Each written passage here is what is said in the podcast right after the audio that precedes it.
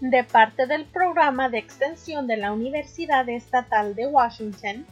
Esto es cómo prevenir y extender el COVID-19. Las órdenes del gobernador de quedarse en casa son exactamente eso, quedarse en casa.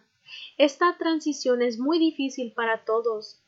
Hace un mes estábamos viajando en total normalidad, entrenando en gimnasios, yendo de compras, yendo al cine, e invitando amigos y familiares a cenar. La distancia social es un estilo de vida nuevo y dramáticamente diferente. Es un cambio extremadamente diferente para todos de cualquier edad. Es tentador salir de casa algunos días de la semana, juntarse con amistades o llevar los hijos al parque.